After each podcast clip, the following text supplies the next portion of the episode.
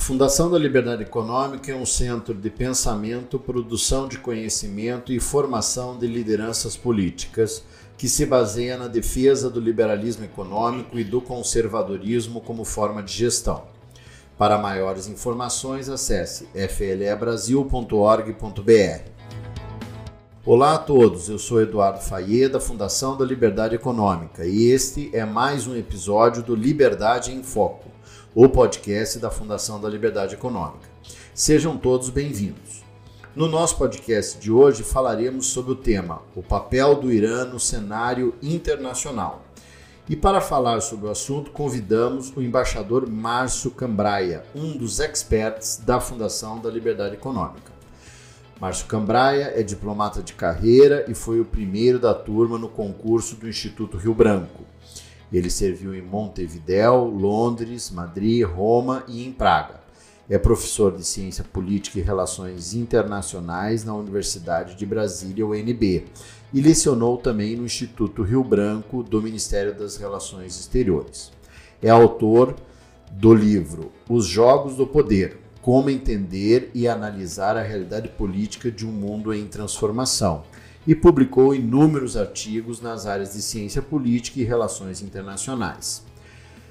Meu caro Márcio Cambraia, é uma satisfação recebê-lo aqui no podcast da Fundação da Liberdade Econômica. Seja muito bem-vindo. Tenho muito prazer em estar aqui novamente com vocês. As questões aí das relações internacionais e todo esse trabalho né, e, e movimento é, dos países que tem se intensificado aí, dadas as questões tecnológicas, tem criado novas situações, né, situações muito interessantes, desafiadoras.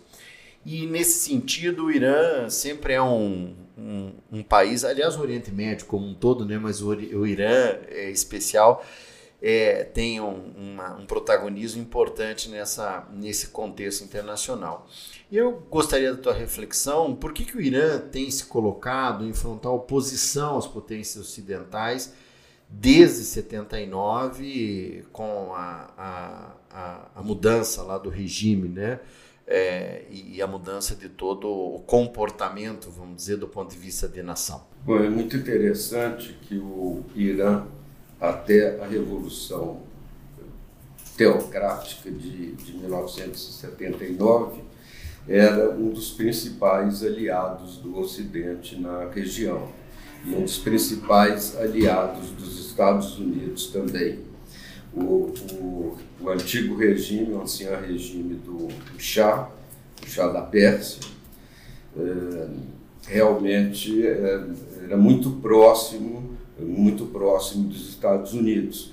Como foi uma revolução extremamente radical, a situação mudou desde então e ambos as partes, os países ocidentais e o Irã se veem como, como, como inimigos desde então, desde 1979. Então.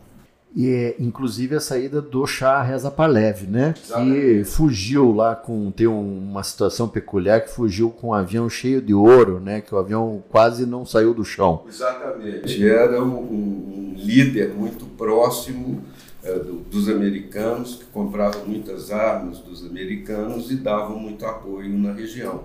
E foi uma situação que surpreendeu os norte-americanos, como tivemos outras, outras situações, é, como recentemente no caso de, do Afeganistão, na queda de Cabul, em que os serviços de informação americanos eh, não acreditavam que pudesse haver uma, uma reversão do, do, do regime e consideravam que o Chá estaria muito firme, o que não ocorreu.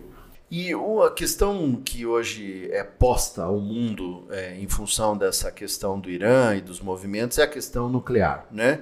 É, e, e, qual a origem do programa nuclear iraniano? É um outro aspecto muito interessante que o programa nuclear do, do Irã começou com apoio dos Estados Unidos. Na, nos anos 1950, em plena Guerra Fria, nós tivemos um, um programa americano que chamava-se é, Átomos para a Paz, que para determinados países mais próximos, os Estados Unidos uh, uh, apoiavam a implantação de programa nuclear, a implantação de um programa de enriquecimento de urânio. Então essa foi nos anos 1950, no começo, da, em plena Guerra Fria, foi uma foi o começo do programa nuclear iraniano. E, e, esse processo vem se estendendo e, e, e, criou uma espécie de uma, de uma tornou né, o Irã, na verdade, é uma espécie de uma potência regional hegemônica, né, que tem liderado lá muitos processos é, é, na região no Oriente Médio. É, e, e, como isso aconteceu, né? Qual que é a, a, complexidade da região lá hoje, principalmente considerando ali que me parece um país que tem sempre uma, uma, uma identidade, não necessariamente a mesma forma, né? Que é o Iraque, mas aliás, inclusive um conflito muito grande, né? Como é que isso se deu? Exatamente, estiveram na, nos anos 80, o Iraque invadiu o Irã, o o Iraque tem maioria é, xiita, como o Irã tem maioria xiita, mas era governado na época por Saddam Hussein, que era hum, de uma minoria sunita. E essa minoria sunita que decidiu invadir o, invadir o Irã. E eles estiveram em guerra por oito ou quase mais de oito anos estiveram em guerra. Essa guerra exauriu muito uh, militar e economicamente ambos os países. Uh, posteriormente, que vai explicar melhor a hegemonia que tem como potência regional do, do Irã, uh, os Estados Unidos, na esteira do 11 de setembro, na esteira dos atentados terroristas, do atentado da torre, das Torres Gêmeas, os Estados Unidos eh, empreenderam uma guerra contra o Iraque e, na verdade, ocuparam o Iraque por muitos anos, até 2011 tínhamos tropas americanas no, no Iraque. E o que aconteceu foi que isso aí destruiu o equilíbrio de poder que existia anteriormente. Ou seja, havia uma situação de balança de poder, uma situação de equilíbrio de poder entre o Irã e, e o Iraque.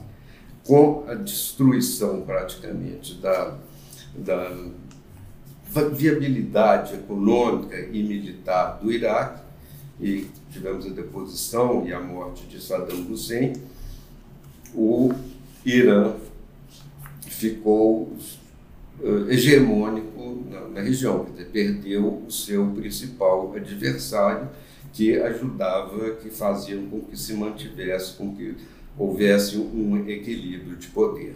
E o Irã, o Iraque, desculpa, o Irã então passou a ser a potência regional, potência média regional uh, no, no, no Oriente Médio e acresce que acresce que o Irã é, é uma potência realmente militar de alta qualidade, tem mais de 500 mil homens em armas, é, incluindo a Guarda Revolucionária. É, a Guarda Revolucionária é encarregada da, da manutenção do regime, que é um regime, como se sabe, um regime extremamente radical. É, o, o programa nuclear iraniano, que começou com o apoio dos Estados Unidos, é, durou até 1979, por ocasião da Revolução, e eram empresas alemãs que estavam encarregadas de eh, colocar em, em funcionamento o programa nuclear. Essas empresas, então, em 79, a cooperação norte-americana, elas deixaram o programa nuclear, deixaram de assistir o programa nuclear, eh, programa nuclear iraniano. E em, a partir daí o Irã tentou e tem tentado sempre manter com seus próprios recursos um, programa nuclear baseado no enriquecimento de urânio. Apesar de ser uh, membro do TNP, do Tratado de Não Proliferação, o Irã e, e considerar publicamente que deseja apenas uh, utilização nuclear para fins pacíficos, como medicina, como produção de energia, uh, os estados ocidentais, evidentemente, por esta animosidade que existe entre o Irã e os países ocidentais, uh, desconfiam da possibilidade de o Irã obter armas nucleares. E contra isso se insurge com muita força Israel, evidentemente, que era um país próximo do Irã até a queda do, a queda do Shah, como você bem lembrou, e Reza Pavlev. É, eram países próximos, tinham boas relações diplomáticas, tinham relações comerciais intensas. Então, aí em 79, já o Irã procurou é, romper essas relações e há uma inimizade muito grande. E Israel teme muito pela sua, eu diria, própria sobrevivência. Assim como a Arábia Saudita também vê com muito temor a possibilidade de o Irã ter, ter, ter armamento nuclear. E é um assunto que volta à tona de tempos em tempos, é, os, os, quatro membros do Conselho, membros do Conselho de Segurança e mais a Alemanha, que participou do programa nuclear por meio de suas indústrias, é, tem lutado contra essa possibilidade de armamento nuclear é, pelo, pelo Irã. E nesse contexto todo ali do Oriente Médio, né, o senhor já citou Israel, mas qual a relação da Arábia Saudita, que também é um país né, grande, é, não só territorialmente, mas do ponto de vista econômico, né, forte do ponto de vista econômico, é, e de Israel com o Irã? Como isso está hoje e qual é a perspectiva? Continua hoje do jeito que sempre foi desde, de, desde 79. Né? há uma, como a Arábia Saudita é uma, lidera a versão sunita do islamismo, se opõe radicalmente à versão xiita, que é liderado por, pela teocracia iraniana. Então há uma inimizade muito grande, há uma rivalidade muito grande. E, junto com Israel, são os dois países mais uh, radicais em termos de não aceitar o programa nuclear iraniano, porque o programa nuclear iraniano eh, poderia levar, por meio do enriquecimento de urânio, levar à obtenção de armas atômicas, de armas nucleares pelo Irã, o que, segundo esses, as potências ocidentais e esses dois países, que se encontrariam mais na linha de frente, na, oposição ao Irã seria um perigo vital, que desafiaria a própria existência tanto de Israel quanto de, da Arábia Saudita. É uma situação bastante complexa e, e que pode ameaçar levar a um conflito. E tem muitos desdobramentos ainda por vir. Ah, sem dúvidas, sem dúvida.